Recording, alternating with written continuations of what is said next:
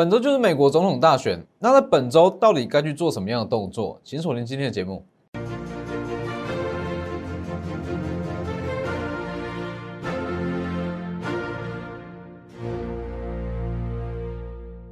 各位投资朋友好，欢迎收看真投资，我是摩头分析师钟真。今天加权指数开低走高，中场是上涨了四十五点。那其实本周就是美国总统大选嘛，很多人会担心说，好这几天大盘怎么走？那会不会说万一拜登当选，台股、美股会崩盘？但是我必须要跟各位讲，这几天的行情，这几天的涨跌，基本上你可以完全去忽略掉。我认为说，不管是台股也好，美股四大指数都好，在今天甚至是上周五、上周四。的涨跌幅一点参考价值都没有，因为这就是选前的卖压，选前的卖压很合理啊。所以其实各位去看哦，有一些第三季营收、第四季营收真的不错的个股，在这几天表现的不好，为什么？买盘不敢进场啊。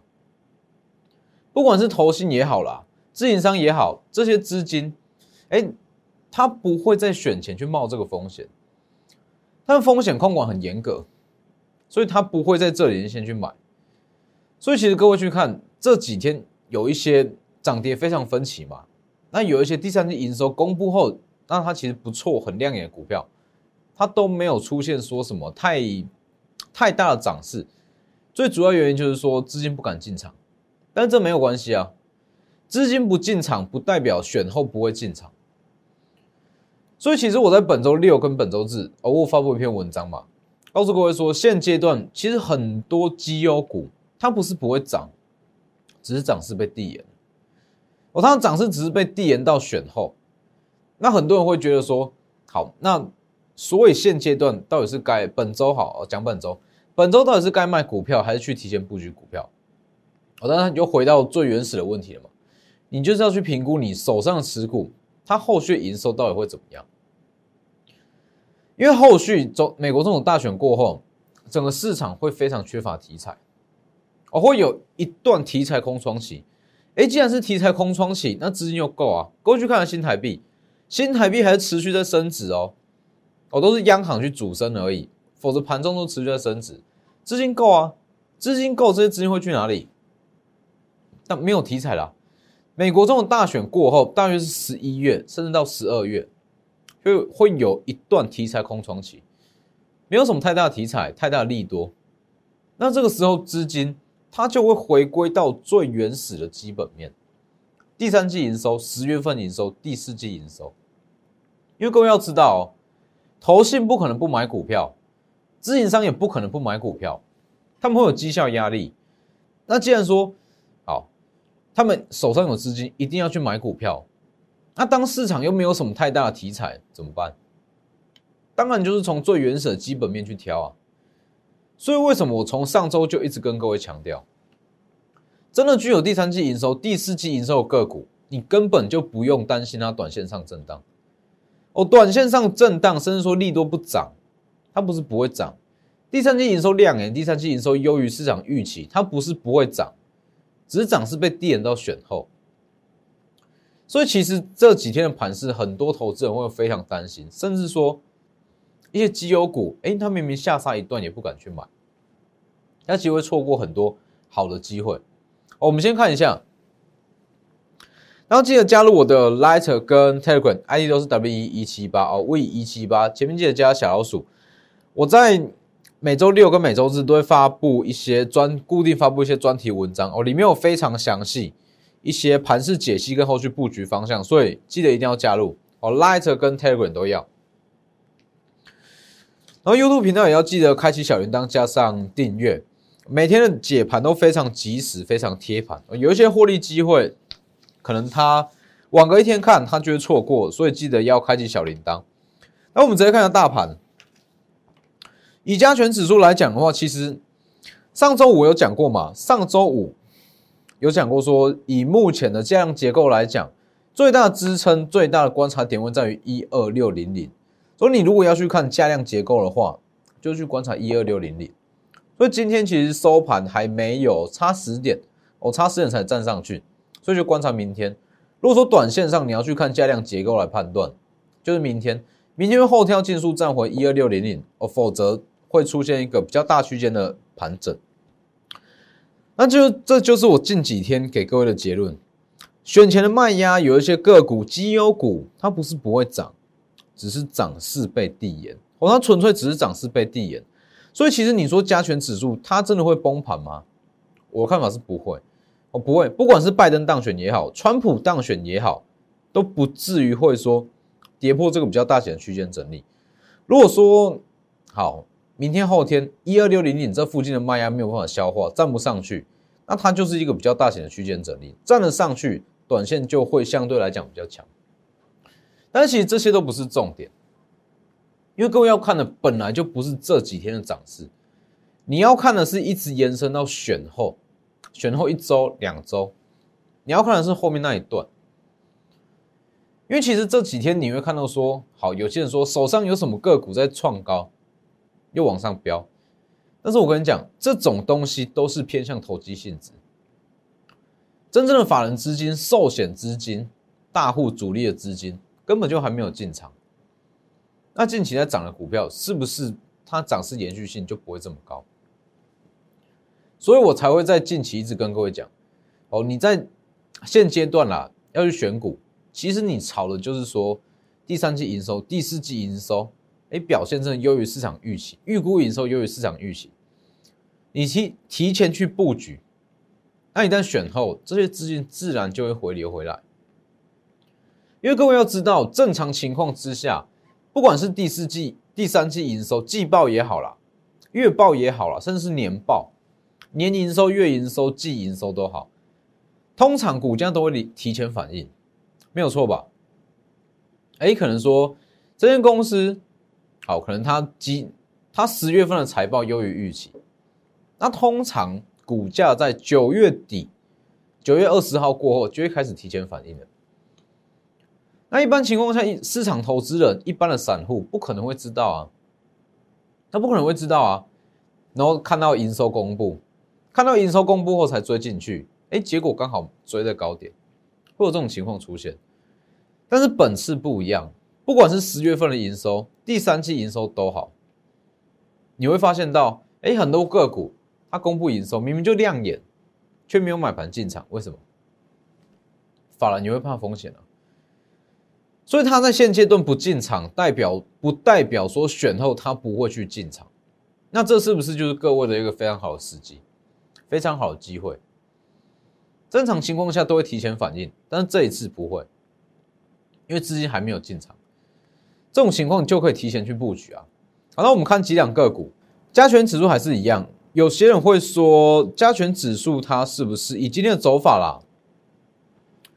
它会不会像上次一样出现一个 V 型反转？那我认为说，几率可能比较低哦。预计它会在这里做一个比较大区间的整理，包含 OTC 也是哦，贵买指数也是一样，在做一个比较大区间的整理。那其实我必须跟各位讲，近期这种盘机会真的非常多。而且不是这种三五趴的机会，是一个比较大波段的机会，机会很多。我随便举几个例子，二四五四联发科，今天大家看到这一根长黑，下跌接近四趴，对很多人很多人来讲啦，如果说追在七百以上，追在六百九以上，这一根可能会非常害怕。但是以联发科这种走势来讲，对我来讲，它就是一个很好的机会。还有很多个股，我在举一档，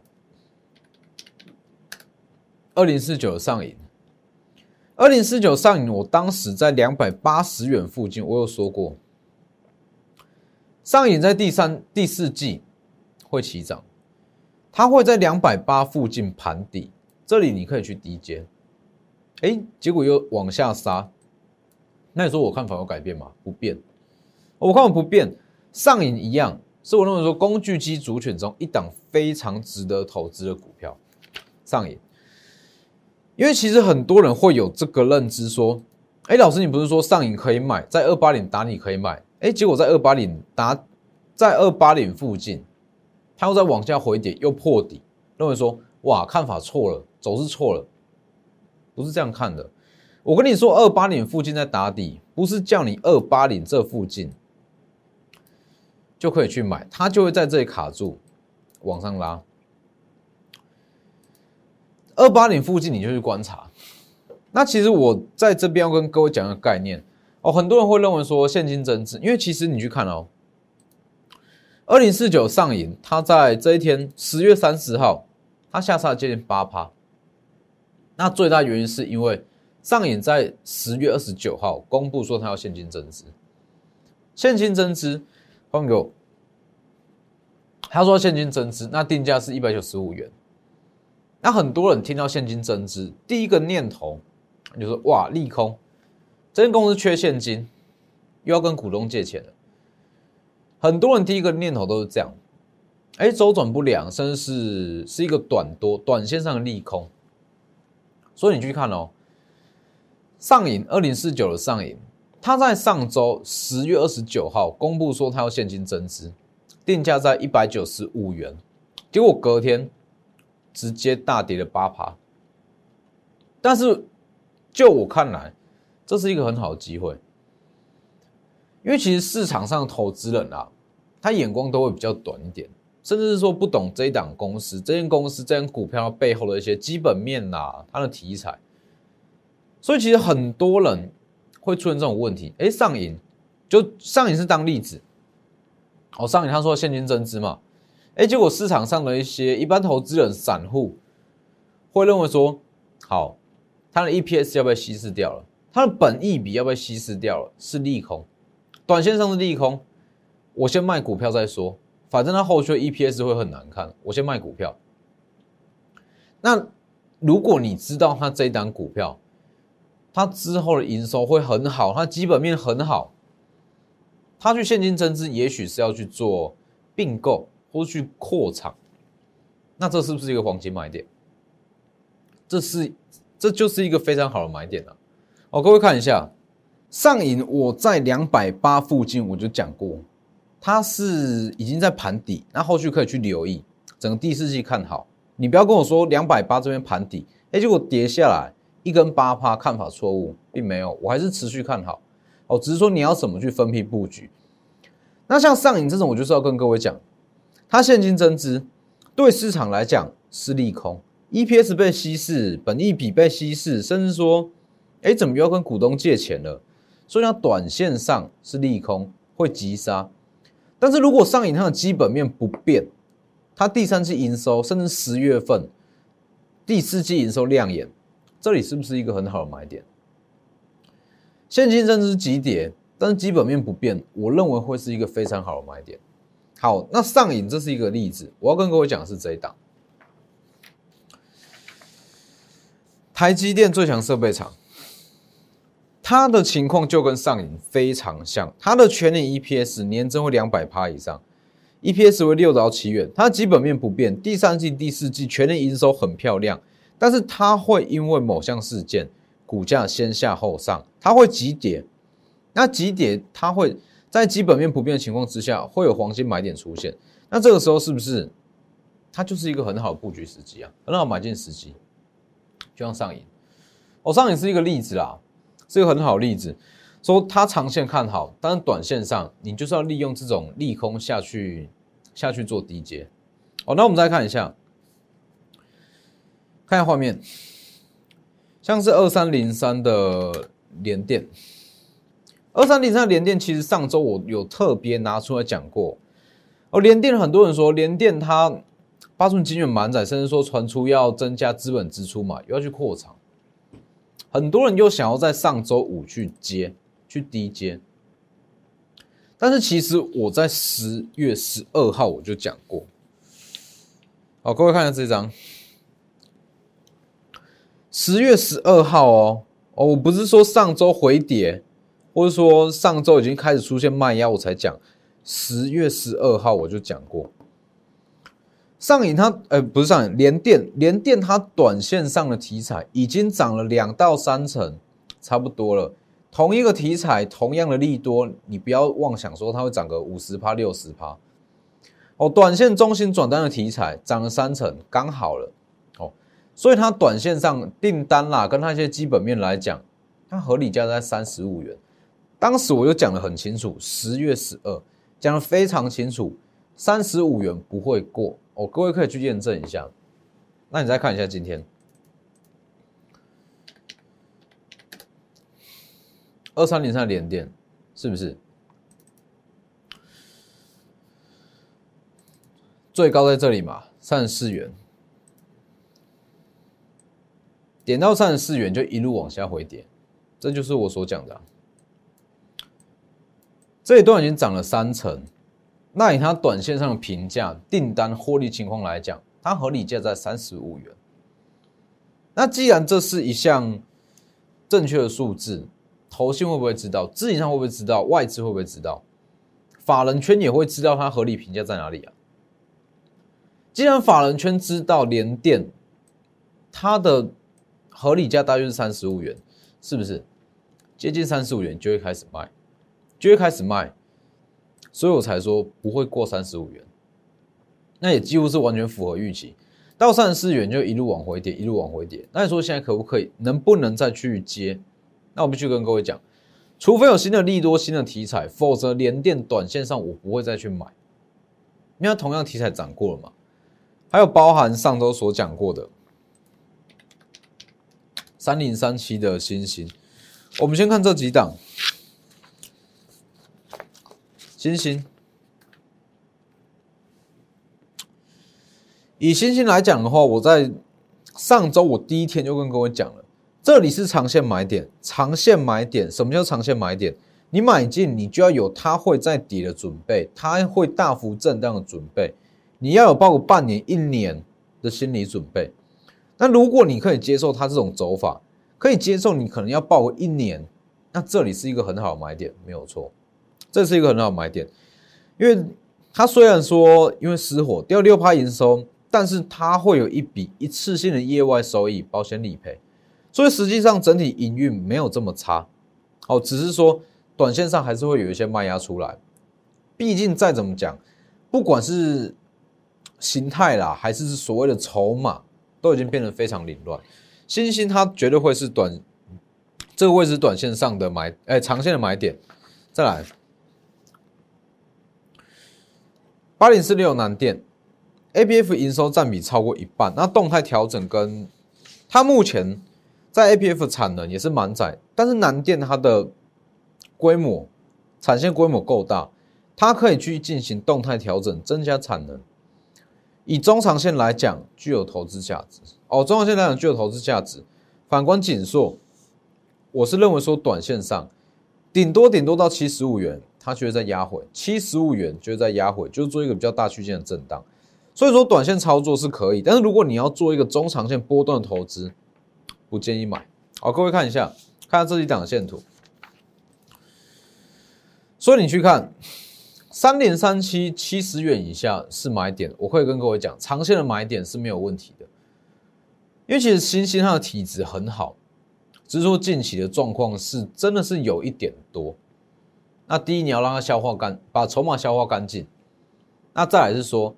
哎，失火了这些厂商，哎，厂房也要先让他说慢慢恢复营运嘛。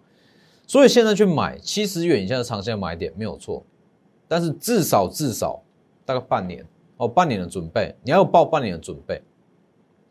那说如果原本是买在八十以上，都投投投资人怎么办？就是换股。你不想等，你就是换股。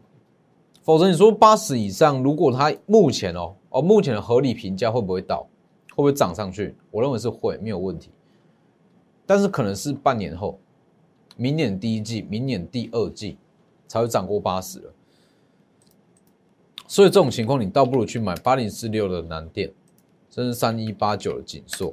但是我这边还是要说一次，今天锦硕是强于南电没有错，但是就以它整个规模、接单情况、订单情况来讲，南电会优于锦硕，南电会优于锦硕。中长线波段行情来讲，会优于紧缩，所以预计紧缩就是在七十五元上下做一个比较大区间的震荡。那还有几档啦，像是三三二四的双红，像这种股票也都是在等它的一个买点，就是在近期，它的基本面很好，后续的题材营收都很好，只是说短线上就是卡到美国总统大选，哎，资金不会想去进场。这种情况我会去等，就等它等它往下杀一根。那个比较漂亮买点出现，再去进场，就是这种操作。后面给我。所以其实近期很多人最担心的问题，当然是美国这种大选。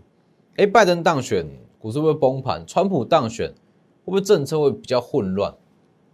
那我认为说，这些都是，这些都是各位提前去预想的啦。好，不需要去想到这么的这么的复杂。反正现阶段你就是要知道，市场资金很多，新台币是够的，而新台币是够的。那总统大选完后会缺乏题材，哎，缺乏题材，资金会回归到基本面。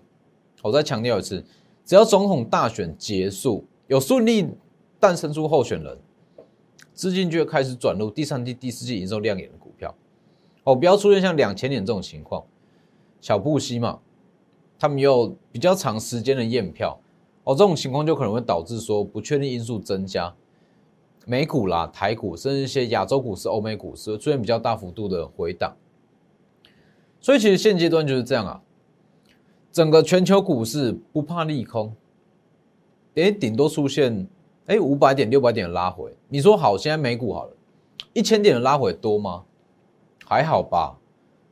很多人看到没说好，小道琼、费半、S M P 出现说一千点的拉回。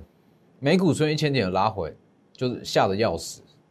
但是，你如果去对比说它之前的涨幅跟近期的修正，这些拉回其实微不足道啊，不过就是修正而已啊。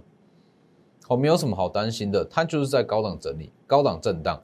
只要候选人能够顺利诞生，能够顺利产出，这些资金就去转用具有基本面的股票。